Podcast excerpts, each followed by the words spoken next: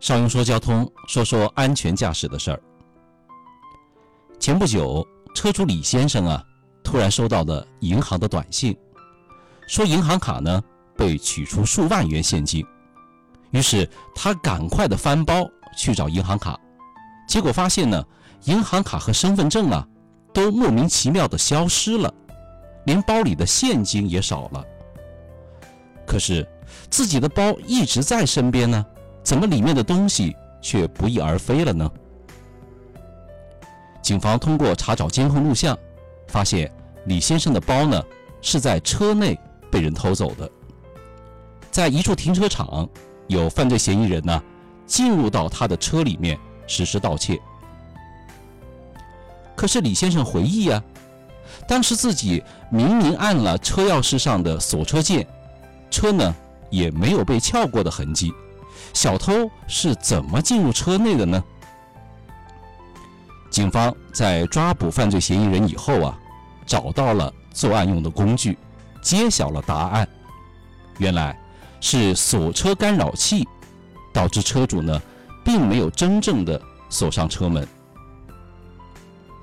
据这个盗窃团伙交代，短短几周，他们成功的作案二十多起，偷得财物价值数十万元。看起来，科技的发达也使小偷偷东西所用的工具有了长足的进步。这种用遥控来干扰我们锁车，使车辆不能正常的上锁的装置，叫做锁车干扰器。车主锁门的时候，虽然也会听到咔嗒的声音，但车门并没有真正的锁上。小偷呢？会在车主远离车辆之后啊，轻轻松松的实施盗窃。那么问题来了，怎么应对呢？邵勇提醒各位车主啊，注意做好以下四大防盗措施：一是查，锁车后再次检查。汽车停稳以后啊，不要急着离开。要检查门窗是否都已经锁好。锁车时呢，要注意观察锁车的现象。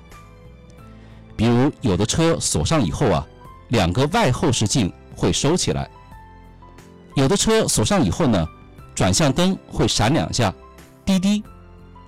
如果没有这种现象，说明车辆没有锁好。在用遥控器锁车的以后呢，务必啊要将车门再拉一下。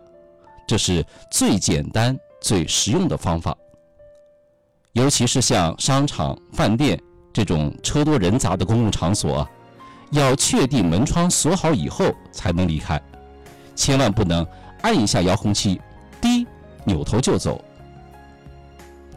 高档一些的车呢，比如有无钥匙一键启动的车型呢，也存在一定的反应时间。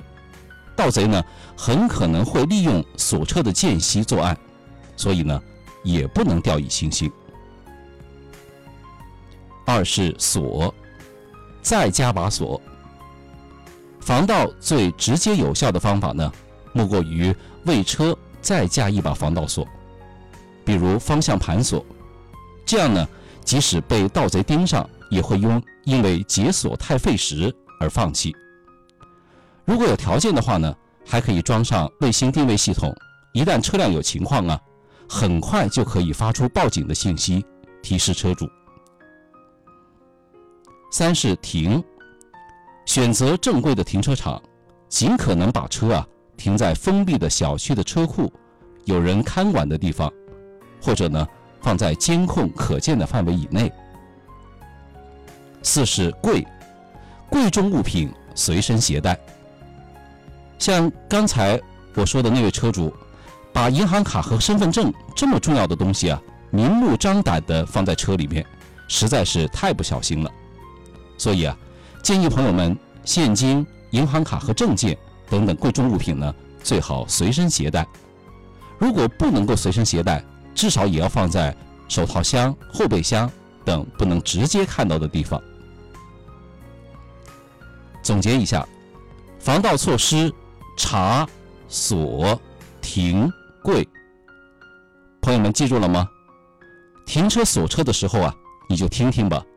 如果身边呢有需要提醒的朋友呢，就分享到朋友圈，让大家都来关注一下吧。